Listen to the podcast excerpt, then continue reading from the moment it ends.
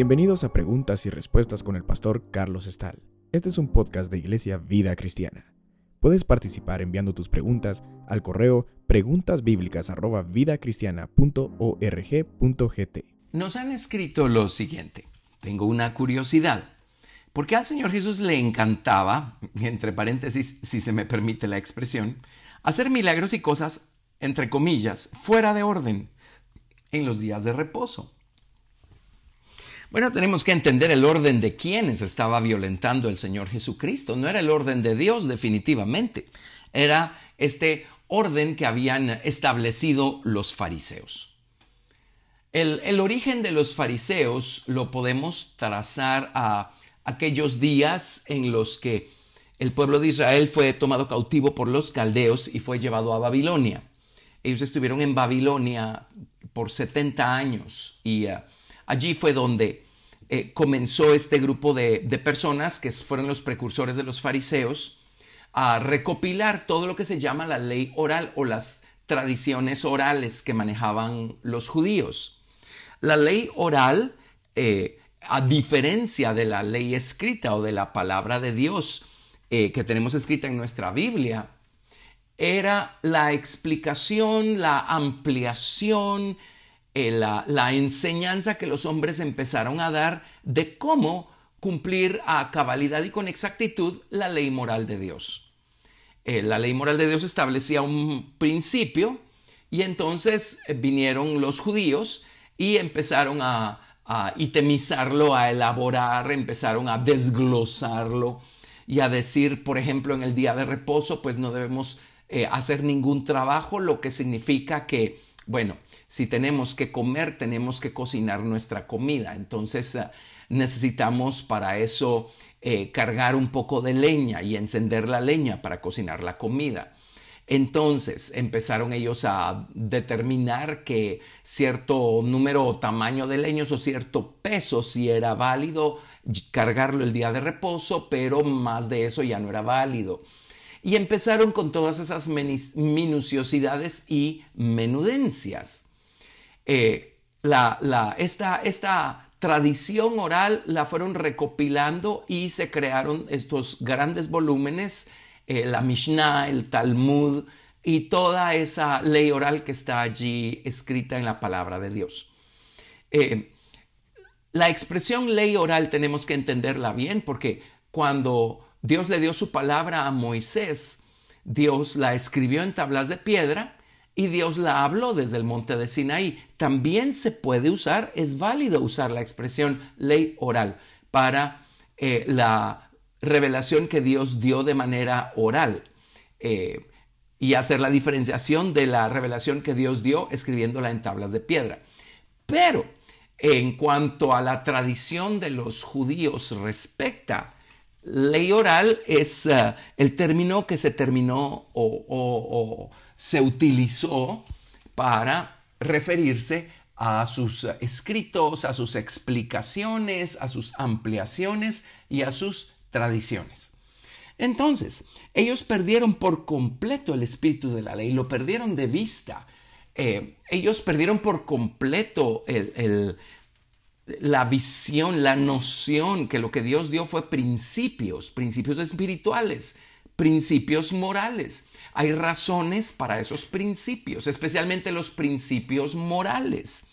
Hay razones de por qué Dios nos restringe eh, pidiéndonos no hacer ciertas cosas o pidiéndonos sí hacer ciertas cosas. Esto es porque la naturaleza humana se corrompió, se torció. Entonces, gracias a Dios, la ley moral de Dios le pone límites y restricciones a nuestra depravada naturaleza humana para que no nos corrompamos aún más o no nos metamos en problemas. Bueno, el, pueblo judío a quienes Dios les confió su ley debió haber discernido debió haber buscado la verdad, la luz que había detrás de cada uno de estos mandamientos. Pero en vez de hacer eso, y la misma Biblia lo dice en el Nuevo Testamento, como ellos cuando leen a Moisés tienen un velo eh, sobre sus ojos, sobre su entendimiento, que cuando Jesucristo se manifieste, el velo les será quitado. ellos a través de este velo se quedaron solo con la letra de la ley. Y en vez de encontrar el espíritu de la ley o la verdad detrás de la ley, eh, en el libro de Juan dice claramente, la ley por medio de Moisés fue dada, pero la misericordia y, la verdad vinieron por medio de Jesucristo. En, los antiguos, los judíos, se quedaron solo con la letra de la ley. Entonces, para enseñarle a la gente a cumplir con Dios, según ellos, y a cumplir con la letra de la ley, ellos añadieron todavía más escritos. Y debes hacerlo así, debes no hacerlo así. Hacerlo de esta manera está bien, hacerlo de esta otra manera no está bien. Y la tradición oral o la ley oral eh, es algo que siguió ampliándose, ampliándose, extendiéndose, extendiéndose, hasta el punto en el que en días de Jesucristo, y esto lo manejaban los fariseos, la ley oral era algo tan extenso y algo tan cargoso que la religión judía, llamémosla así, se convirtió realmente en una carga pesada, especialmente todo lo que tenía que ver con la celebración del día de reposo. Pusieron tantas normas y tantas restricciones y tantas cosas que cuando llegaba el día de reposo era una carga tremenda el estar conscientes y pendientes de cumplir a cabalidad con cada uno de esos detalles. Así es que cuando Jesús aparece en, el, eh, en la escena, él se encuentra con que los fariseos habían implementado todo esto a todo el pueblo de Israel. Y lo que originalmente tenía la intención de darnos a conocer a Dios para tener una relación personal con Él, se convirtió en una carga tremendamente pesada.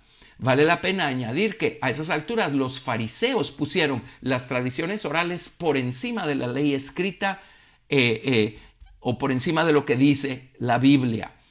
Eh, para ellos prevalecía la tradición oral. Eso era más importante que lo que había dicho Moisés.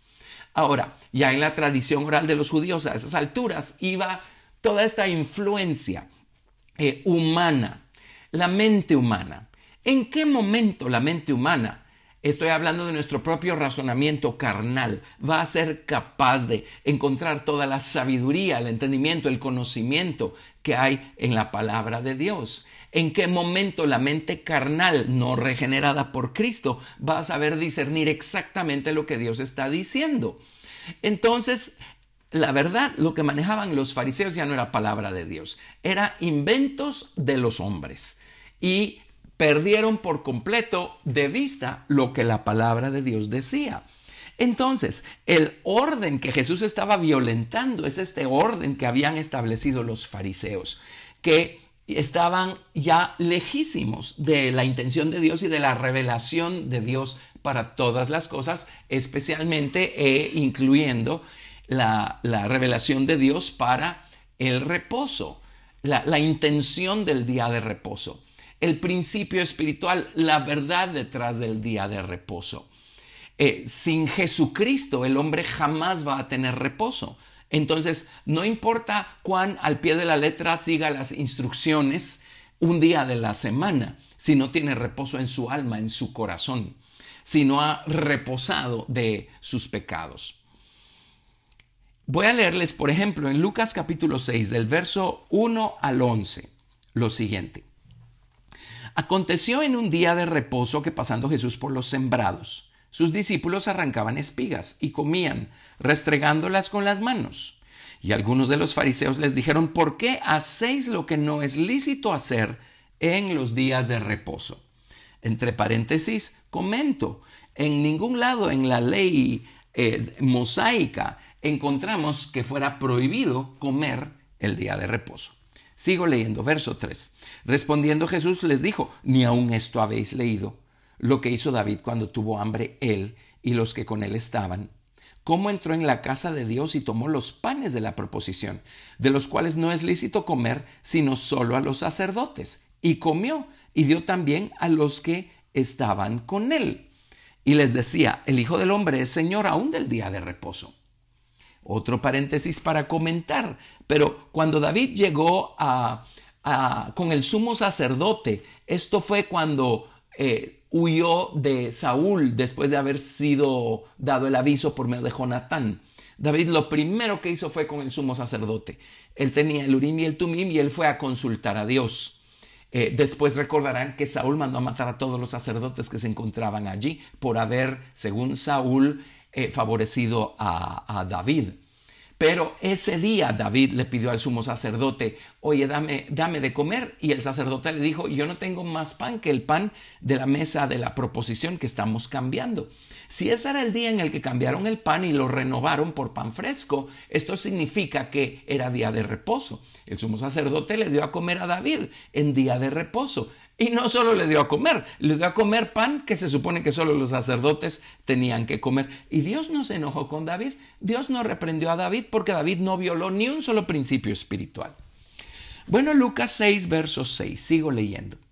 Aconteció también en otro día de reposo que él entró en la sinagoga y enseñaba. Y estaba allí un hombre que tenía seca la mano derecha y le acechaban los escribas y los fariseos para ver si en el día de reposo lo sanaría, a fin de hallar de qué acusarle. Mas él conocía los pensamientos de ellos y dijo al hombre que tenía la mano seca, levántate y ponte en medio. Y él levantándose se puso en pie. Entonces Jesús les dijo, os preguntaré una cosa, ¿es lícito en día de reposo hacer bien o hacer mal? ¿Salvar la vida o quitarla? Y mirándolos a todos alrededor dijo al hombre, extiende tu mano. Y él lo hizo así, y su mano fue restaurada. Y ellos se llenaron de furor y hablaban entre sí qué podrían hacer contra Jesús.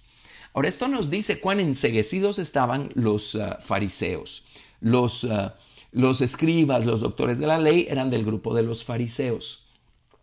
El Señor Jesucristo violentó el orden de ellos. Lo que estaba tratando de hacer era dejando brillar la luz de la verdad delante no solo del pueblo judío, sino en general, sino de los, de los mismos fariseos con la esperanza que abrieran los ojos y dijeran, a lo mejor somos nosotros los que no estamos interpretando bien esto, a lo mejor somos nosotros los que no estamos manejando bien las escrituras, tal vez no es Jesús el que está perdido, tal vez somos nosotros los que estamos perdidos. Todo lo que Jesús hizo fue con la intención de enseñar, con la intención de dejar brillar la luz de la verdad con la intención de dar a conocer la voluntad, la naturaleza del Padre. Pero los fariseos estaban totalmente enseguecidos y como ellos buscaban gloria de los hombres, ellos procuraban seguir al pie de la letra todas las instrucciones, eh, especialmente en cuanto al día de reposo, precisamente para que el resto de la gente eh, hablara bien de ellos y dijeran, oh, cuán piadosas son estas personas. Y a ellos les encantaba eso pero el Señor Jesucristo estaba arruinándoles su eh, modo de vida. Eh, al considerar el pueblo de Israel muy piadosos a los fariseos, seguramente les daban ofrendas y regalos y cosas, y a los fariseos les encantaba no solo el poder que esto les daba, la posición que esto les daba, las posesiones que adquirían también valiéndose de esto. Por eso detestaban a Jesús. Eh, ellos siempre tuvieron celos y envidia del Señor Jesucristo. Especialmente cuando oían que la gente decía, nadie habla como Él, ni los fariseos ni los sacerdotes, nadie habla las palabras que este hombre habla, nadie hace las cosas que este hombre hace. Así es que los que tenían, quien tenía razón con el día de reposo no eran los fariseos. Ellos ya habían perdido de vista por completo el sentido. El único que tenía la verdad y tenía la razón acá era el Señor Jesucristo. Dios no nos dio su palabra para que esta la convirtiéramos en una carga pesada y desagradable. Eh, Dios nos dio su palabra para revelarnos su nombre, su persona, su carácter, su amor, su misericordia. Dios eh, puso su palabra por encima de su nombre. A través de su palabra, si cavamos y ahondamos, vamos a encontrar su naturaleza. Y Dios es amoroso, Dios es misericordioso, perdonador de pecados, de iniquidades, de transgresiones. Dios es maravilloso. Dios nos dio su palabra para darse a conocer a nosotros. Así como a través de la persona de la palabra viviente, Dios el Padre se da a conocer a los hombres. Así tenemos la palabra escrita, para que a través de la palabra escrita podamos conocer a la persona de la palabra viviente. Les leo ahora en Juan capítulo 7 del verso 14 al 24. Mas a la mitad de la fiesta subió Jesús al templo y enseñaba. Y se maravillaban los judíos diciendo, ¿cómo sabe este de letras sin haber estudiado? Jesús les respondió y dijo, mi doctrina no es mía, sino de aquel que me envió. El que quiera hacer la voluntad de Dios conocerá si la doctrina es de Dios o si yo hablo por mi propia cuenta. El que habla por su propia cuenta, su propia gloria busca. Entre paréntesis, eh, eso eh, por supuesto que encajaba como anillo al dedo con los fariseos. Sigo leyendo. Pero el que busca la gloria del que le envió, este es verdadero y no hay en él injusticia. No os dio Moisés la ley y ninguno de vosotros cumple la ley, ¿por qué procuráis matarme? Respondió la multitud y dijo, Demonio tienes, ¿quién procura matarte? Jesús respondió y les dijo, Una obra hice y todos os maravilláis. Por cierto, Moisés os dio la circuncisión, no porque sea de Moisés, sino de los padres, y en el día de reposo circuncidáis al hombre. Si recibe el hombre la circuncisión en el día de reposo para que la ley de Moisés no sea quebrantada, os enojáis conmigo porque en el día de reposo sané completamente a un hombre. No juzguéis según las apariencias, sino juzgad con justo juicio. Una y otra vez el Señor Jesucristo procuró ayudar a, los fariseos a que se vieran a sí mismos, a que vieran la gravedad de su error, a que vieran cuán enseguecidos estaban. De hecho, en otra ocasión les llama ciegos guías de ciegos.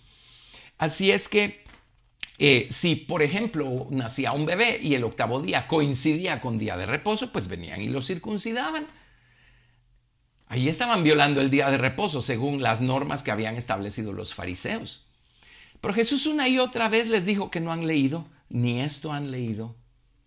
No se trata de establecer nuestras propias tradiciones y luego vivir en base a nuestras tradiciones y enseñar eso. Se trata de estudiar la palabra de Dios y buscar la verdad que hay detrás, la, verdad que hay debajo y vivir, practicar esta verdad. Eso va a llenarnos de luz, de vida, de, de, gozo, de amor. Pero si nos quedamos solo con las tradiciones o con los métodos o con los procedimientos, eso va a ser algo estéril, algo que va a producir muerte porque va a ser una carga tremenda. Vámonos ahora a Mateo capítulo 23. En Mateo capítulo 23, ocho veces Jesús dice, ay de vosotros, escribas y fariseos, hipócritas. En el verso 13, donde... Eh, bueno, leamos desde el verso 1. Mateo 23, verso 1. Entonces habló Jesús a la gente y a sus discípulos diciendo, en la cátedra de Moisés se sientan los escribas y los fariseos. Así que todo lo que os digan que guardéis, guardadlo y hacedlo, mas no hagáis conforme a sus obras, porque dicen y no hacen, porque atan cargas pesadas y difíciles de llevar, y las ponen sobre los hombros de los hombres, pero ellos ni con un dedo quieren moverlas. Antes hacen todas sus obras para ser vistos por los hombres, pues ensanchan sus filacterias y extienden los flecos de sus mantos y aman los primeros asientos en las cenas y las primeras sillas en las sinagogas y las salutaciones en las plazas y que los hombres los llamen rabí, rabí. Pero vosotros no queráis que eh, os llamen rabí, porque uno es vuestro maestro, el Cristo, y todos vosotros sois hermanos. Me salto al verso 13. Mas hay de vosotros, escribas y fariseos hipócritas, porque cerráis el reino de los cielos delante de los hombres, pues ni entráis vosotros, ni dejáis entrar a los que están entrando y con sus eh, dogmas, sus tradiciones y sus cosas, ellos mismos perdieron de vista la verdad, el propósito de Dios, su voluntad. Ellos mismos dejaron de buscar a Dios y se convirtieron en expertos practicantes de sus eh, propias instrucciones, métodos. Y eso es lo que le enseñaban a la gente. Entonces la gente también estaba enseguecida y totalmente ajena al reino de los cielos. Si nos eh, saltamos al verso 23, acá de Mateo 23, leemos, ay de vosotros, escribas y fariseos hipócritas, porque diezmáis la menta y el eneldo y el comino, y dejáis lo más importante de la ley, la justicia, la misericordia y la fe. Esto era necesario hacer sin dejar de hacer aquello. Ahora, no que dejemos de diezmar, no es eso, al contrario. Y el diezmo, el diezmo es un principio que existía mucho antes de la ley mosaica. Es un principio espiritual. Pero lo que quiero enfatizar acá es, dejan lo más importante de la ley, la justicia, la misericordia, la fe. El propósito de la palabra de Dios es enseñarnos a nosotros nuestra propia naturaleza también y, la necesidad que tenemos de ser transformados, convertidos. El, viejo corazón se entenebreció, se endureció, se corrompió a grados tremendos. El hombre no puede cumplir con la ley moral de Dios porque el hombre se volvió inmoral, amoral. El viejo corazón, la mente carnal son amorales, inmorales. Así es que el propósito de la palabra era que el hombre pudiera ver su incapacidad, su imposibilidad, y que el hombre clamara a Dios y dijera, crea en mí, oh Dios, un corazón limpio, y renueva un espíritu recto dentro de mí. Ahora, estas palabras las dijo un personaje del Antiguo Testamento, dentro de la dispensación del Antiguo Testamento, pero que tenía los ojos abiertos y entendió. Este es el rey David. Así es que a, través de la ley moral, la intención de Dios era que el hombre también se diera cuenta de cuán inmorales eran sus uh, inclinaciones y sus pensamientos y sus caminos. Y el hombre clamara a Dios buscando redención. ¿Podía ser salva, redimida la gente del Antiguo Testamento? Por supuesto que sí, de la misma manera como es salva la gente del Nuevo Testamento, viendo por fe al Salvador. En el caso del Antiguo Testamento tenían que ver por fe hacia el futuro Mesías que moriría en una cruz por ellos. En el caso nuestro, en el Nuevo Testamento, vemos por fe hacia el Mesías que ya murió en el pasado por nosotros, derramando su cruz para redimirnos de pecados y transformar nuestros corazones. Pero volviendo a lo del día de reposo, eh, el Señor Jesús no estaba enseñando a violar la ley de Moisés. El Señor Jesús estaba tratando de hacer volver a la gente a la ley de Moisés, a la ley de Dios, a la ley moral de Dios y alejarlos de todas las tradiciones que habían establecido los Gracias por escuchar Preguntas y Respuestas con el pastor Carlos Estal. Recuerda que puedes participar enviando tus preguntas al correo preguntasbiblicas@vidacristiana.rg.gt y quédate atento al siguiente episodio porque tu pregunta puede ser la siguiente a responder.